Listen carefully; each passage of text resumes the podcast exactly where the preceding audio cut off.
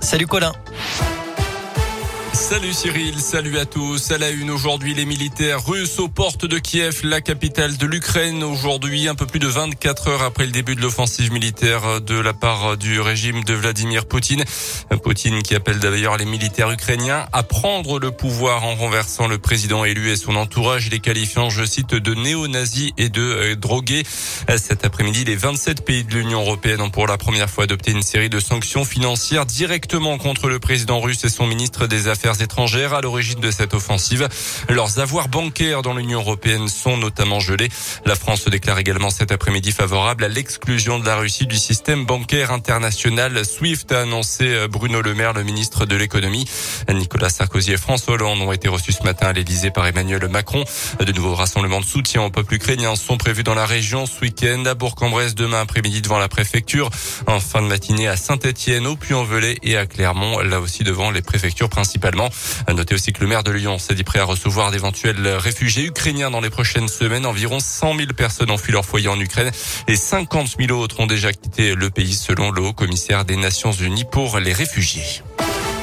Dans l'actu également dans la région, la fin des blocages des agriculteurs en dans l'Ain, notamment depuis mercredi soir. Plusieurs dizaines d'entre eux bloquent deux centrales d'achat, notamment de Carrefour à Saint-Vulbas et à Isère dans l'Allier également.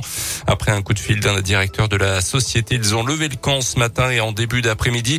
On écoute la réaction de Michel Joux, représentant régional de la FNSEA, un des principaux syndicats agricoles.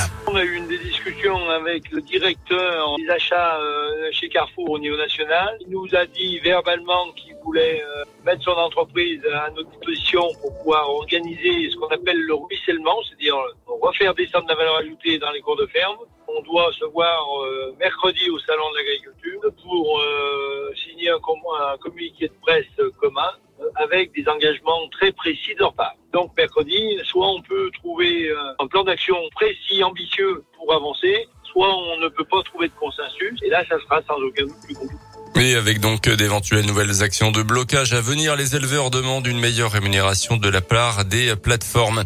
Dans l'arrêté préfectoral autorisant la construction du nouveau pont de Fleurville entre Montbelay et Pont-de-Vaux doit être annulé. C'est ce qu'a demandé le rapporteur public selon l'avocat de l'association de riverains opposés au projet. Ces conclusions sont suivies à 80% par les juges. Le conseil départemental de lundi son désaccord sur le fond et parle, je cite, de répercussions importantes sur la vie quotidienne des habitants. Le jugement doit intervenir à d'ici trois semaines.